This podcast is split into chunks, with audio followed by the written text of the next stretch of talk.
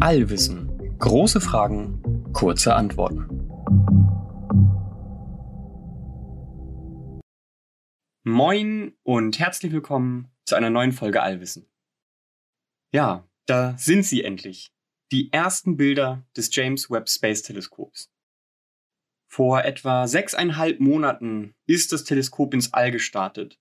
Es musste dann abkühlen und die ganzen Instrumente mussten eingerichtet und kalibriert werden. Und nun ist es endlich soweit. Das James Webb Space Teleskop ist vollständig einsatzfähig und die allerersten richtigen Bilder wurden nun veröffentlicht. Ja, vielleicht habt ihr die Bilder schon gesehen, vielleicht auch noch nicht. Ich finde auf jeden Fall, das sind wunderschöne und beeindruckende Bilder. Selbst ohne jetzt irgendwie zu wissen, was da passiert, was man da genau sieht, sind es einfach beeindruckende Bilder. Aber das Teleskop ist natürlich nicht nur da, um schöne Bilder zu machen, sondern vor allem, damit wir daraus etwas lernen, damit wir einen Erkenntnisgewinn haben.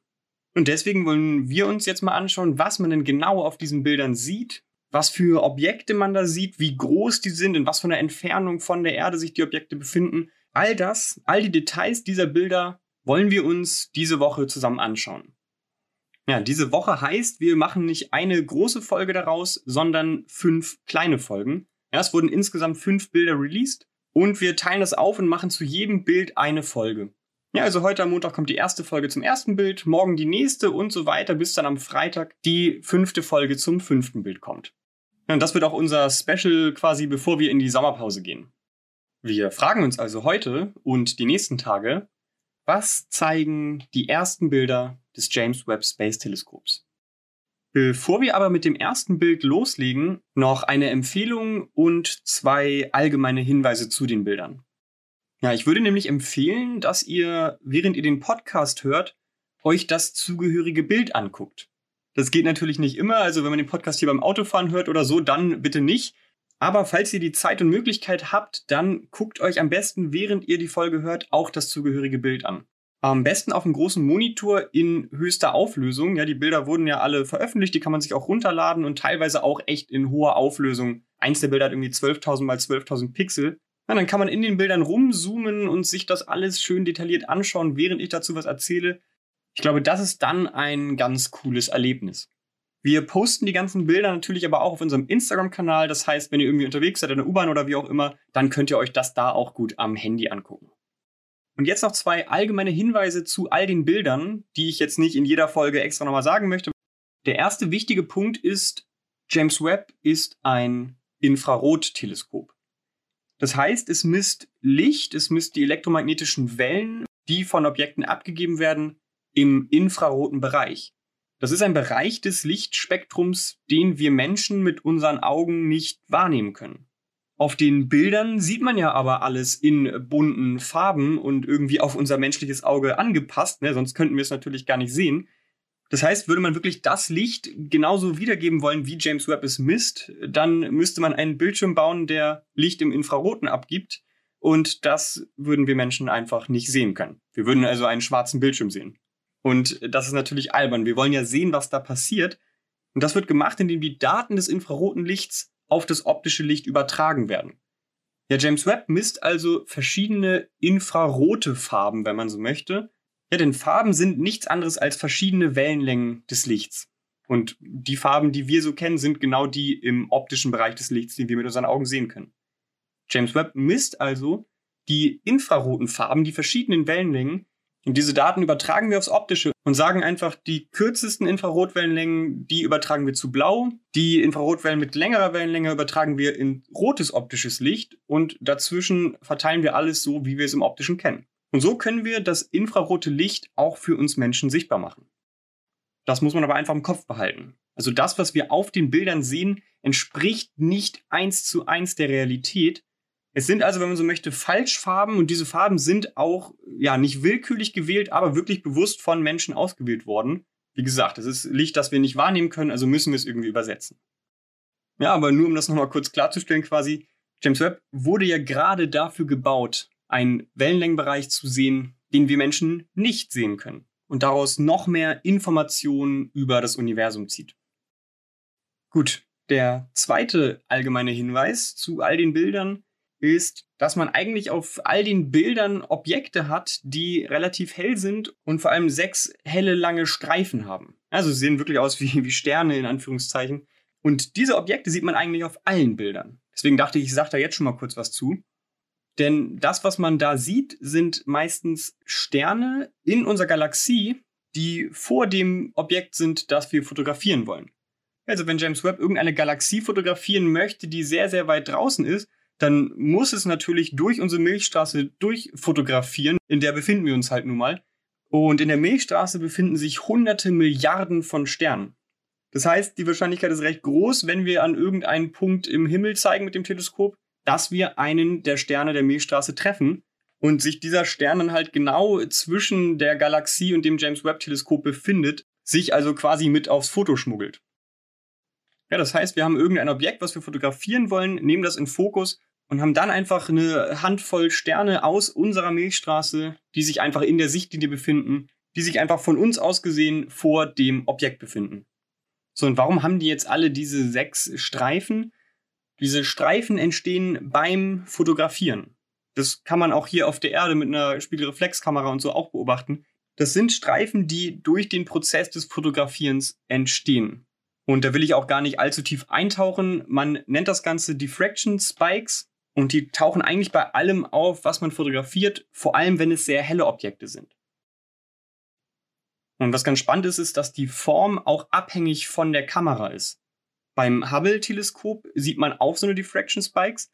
Da sind es allerdings vier, die in so einem perfekten Kreuz angeordnet sind. Und es liegt im Endeffekt daran, dass Hubble einen runden Spiegel hat und die Sensoren auch mit einem Kreuz quasi in dem Teleskop aufgehangen sind. James Webb hat sechseckige Spiegel und die Sensoren sind mit drei Armen in einem gewissen Winkel da angeordnet. Ja, und das führt im Endeffekt zu diesen sechs Streifen. Das heißt, man kann James Webb-Bilder eigentlich immer sofort identifizieren, weil man diese sechs Diffraction Spikes sieht. Und bei so gut wie allen anderen Weltraumteleskopen, wie gesagt, vor allem bei Hubble, sieht man eher diese vier. Gut, nachdem das alles geklärt ist, können wir nun also anfangen, uns die ersten fünf Bilder des James Webb-Teleskops anzugucken. Ja, ganz kurz für den Überblick. Auf diesen fünf Bildern sieht man sehr verschiedene Dinge. Wir sehen da die Geburtsstätte von Sternen, wir sehen die Atmosphäre eines Exoplaneten. Wir sehen einen sterbenden Stern, einen Tanz von fünf Galaxien und den bisher tiefsten infraroten Blick ins Universum. Also alles sehr unterschiedliche Dinge, die alle extrem spannend sind. Und anfangen wollen wir heute mit der stellaren Geburtsstätte. Ein Ort, an dem Sterne geboren werden. So, und damit ihr auch wisst, von welchem Bild genau ich rede, auf dem Bild sieht man ja eine große Nebelwand. Es könnten auch Klippen sein. Die nehmen so die unteren zwei Drittel des Bildes ein. Und im oberen Drittel sieht man blau, schwarz und ein paar Sterne. Wie gesagt, am besten habt ihr das Bild jetzt vor euch und schaut es euch an, während ich erzähle, was wir hier genau beobachten. Okay, vielleicht erstmal zur Orientierung. Wo befindet sich denn dieser Nebel? Wie weit weg ist das und wie groß ist das Ganze? Ja, dieser Nebel befindet sich in unserer Milchstraße etwa 7600 Lichtjahre entfernt. Nochmal kurz, um das einordnen zu können. Die gesamte Milchstraße ist etwa 100.000 Lichtjahre groß und der nächste Stern neben der Sonne ist etwa vier Lichtjahre von der Sonne entfernt. Ja, und dieser Nebel ist jetzt, wie gesagt, knapp 8000 Lichtjahre entfernt. Also schon ein gutes Stück, aber jetzt auch nicht am anderen Ende der Milchstraße. Ja, und bevor wir uns jetzt dem Nebel widmen, das heißt, man sieht wirklich sowohl im Vordergrund als im Hintergrund sehr viele Sterne, Sterne in unserer Milchstraße. Die erkennt man, wie gesagt, alle an diesen sechs Zacken. Das sind einfach Sterne, die sich vor und hinter diesem Nebel befinden und die so viel Licht abgeben, dass diese Streifen entstehen. Aber das Objekt, auf das hier fokussiert wurde, um das es gehen soll, das ist ein Ausschnitt des sogenannten Carina-Nebels. Ja, so ein Nebel, wie wir es nennen, ist äh, eine große Wolke, wenn man so möchte, eine große Ansammlung von Staub und Gas, die sich aus verschiedenen Gründen irgendwie äh, im Universum befinden kann. Entweder noch aus den Urzeiten, kurz nach dem Urknall, als diese ganzen Materialien sich gebildet haben. Es könnten aber auch Überreste von toten Sternen sein. Es ist auf jeden Fall eine gigantische Wolke aus Gas und Staub Hauptsächlich Wasserstoff, aber auch andere Elemente befinden sich in dieser Wolke. Und um eine Größenvorstellung zu kriegen, dieses Bild, das gesamte Bild von links nach rechts ist etwa 16 Lichtjahre breit. Das heißt, vom linken Bildrand bis zum rechten Bildrand braucht ein Lichtstrahl 16 Jahre. Ja, und das, was wir hier sehen, ist nur ein kleiner Ausschnitt des eigentlichen Nebels. Es gibt auch schon Videos aus Aufnahmen anderer Teleskope, wo dann reingezoomt wird. Und ja, das, was wir hier sehen, ist wirklich nur ein kleiner Ausschnitt des gesamten Nebels. Der ist nochmal jetzt ganz grob geschätzt 100 äh, Mal so groß, vielleicht noch größer. Ja, auf jeden Fall existieren diese gigantischen Staub- und Gaswolken überall im Universum, vor allem in Galaxien. Ja, diese Wolken halten aufgrund der Gravitation zusammen und sind an sich sehr dynamische Orte. Ja, wir sehen hier nur ein Foto und auch wenn wir das jetzt über Jahre hinweg fotografieren, sehen wir nicht, dass da viel passiert. Aber so an sich auf kosmischen Zeitskalen sind diese Wolken sehr dynamisch. Ja, sie drehen, verzwirbeln sich die ganze Zeit, es passieren Dinge.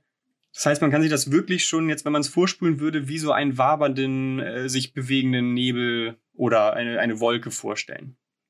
Ja, und wie bereits erwähnt, ist so ein Nebel der Geburtsort von Sternen. Sie entstehen in genau diesen Nebeln, sie entstehen aus diesen Nebeln. Ja, diese Nebel sind wie gesagt ein Haufen Gas, vor allem Wasserstoffgas und ja, Sterne bestehen zum Großteil aus Wasserstoff. Ja, und an sich wabern diese Nebel also vor sich hin und gebären jetzt nicht von sich aus Sterne. Ja, aber manchmal passiert etwas Besonderes, was dann zur Geburt eines Sterns führt. Und zwar, dass die Dichte von dem Gas in diesem Nebel an einer Stelle höher wird. Ja, zum Beispiel, indem so zwei Gaswolken sich annähern oder indem eine Wolke durch eine Schockwelle oder so zusammengepresst wird ja, dann wird das Gas viel, viel dichter und irgendwann kann es einen kritischen Punkt erreichen, eine Dichte, die dann so hoch wird, dass quasi eine Kettenreaktion entsteht. Wenn ein Punkt der dichteste ist, dann ist da auch die meiste Gravitation. Das heißt, diese verdichtete Stelle wächst weiter, zieht noch mehr Gas und Staub an und dann das immer und immer weiter, bis die Dichte irgendwann so hoch wird, dass Kernfusion entsteht. Die Gravitation ist stark genug, um im Inneren so einen hohen Druck zu erreichen, dass die Atome so stark aneinander gepresst werden, dass neue Moleküle entstehen. Dabei wird ein Haufen Energie frei und in dem Moment, in dem das passiert, ist ein neuer Stern geboren. Ja, bei der Geburt so eines Sterns wird auch eine Druckwelle ausgesandt durch den Rest des Materials, der dann wiederum dafür sorgen könnte, dass das Material an einer anderen Stelle wieder sehr stark zusammengedrückt wird und auch da ein neuer Stern entsteht. Es kann aber auch passieren, dass eine Stelle, die schon relativ dicht ist, durch so eine Schockwelle wieder auseinandergepustet wird. Es ist also wirklich so ein sehr dynamisches System, in dem immer mal wieder neue Sterne geboren werden. Was jetzt besonders toll daran ist, dass James Webb dieses Foto gemacht hat, ist, dass gewisse Teile dieser Gas- und Staubwolken im infraroten Bereich durchlässig sind. Das heißt, wir können das Infrarotlicht einfangen, das im Inneren dieser Wolken entsteht und können so mit James Webb quasi wie mit einem Ultraschallgerät in den Bauch gucken und können die Geburt der Sterne so viel besser beobachten. Hubble sieht im optischen Bereich nur die Außenwand dieses Nebels, ja, also quasi als würde man ein Foto von einem schwangeren Bauch machen. Und mit James Webb können wir jetzt in diesen Nebel reingucken. Wir können quasi zusehen, wie neue Sterne geboren werden. Wir haben jetzt quasi ein Ultraschallbild dieser Sternentstehung und das auch noch so detailliert wie nie zuvor. Dann noch eine kleine quasi technische Anmerkung. Dieses Bild ist quasi eine Fusion aus zwei Sensoren. Also James Webb hat einen Sensor, der guckt im Nahinfraroten und einen, der guckt im mittleren infraroten Bereich. Und beide diese Sensoren haben diesen Nebel fotografiert und die Bilder wurden dann noch übereinander gelegt, sodass wir extra viele Details sehen können. Das muss man also wirklich nochmal im Kopf haben. Ne? Es ist nicht das, was wir jetzt mit unseren Augen da sehen würden. Es sind zwei verschiedene Infrarotbereiche, die zusammengelegt werden sodass wir in diesem Bild den maximalen Informationsgehalt haben. Okay, also kleines Fazit. Was zeigt uns das erste Bild des James Webb Space Teleskops? Ja, das erste Bild zeigt uns eine stellare Geburtsstätte. Wir können, da James Webb ein Infrarotteleskop ist, hinter den Vorhang des ganzen Staubs und Gases gucken und wirklich sehr detailliert in diese Geburtsstätte der Sterne gucken um so Sternen- und Galaxieentstehung besser zu verstehen. James Webb zeigt uns außerdem, wie bildgewaltig und wunderschön das Ganze aussehen kann. Ja, das war es jetzt erstmal mit Folge 1. Morgen geht es dann weiter mit der Atmosphäre eines Exoplaneten. Also, danke fürs Zuhören und bis morgen.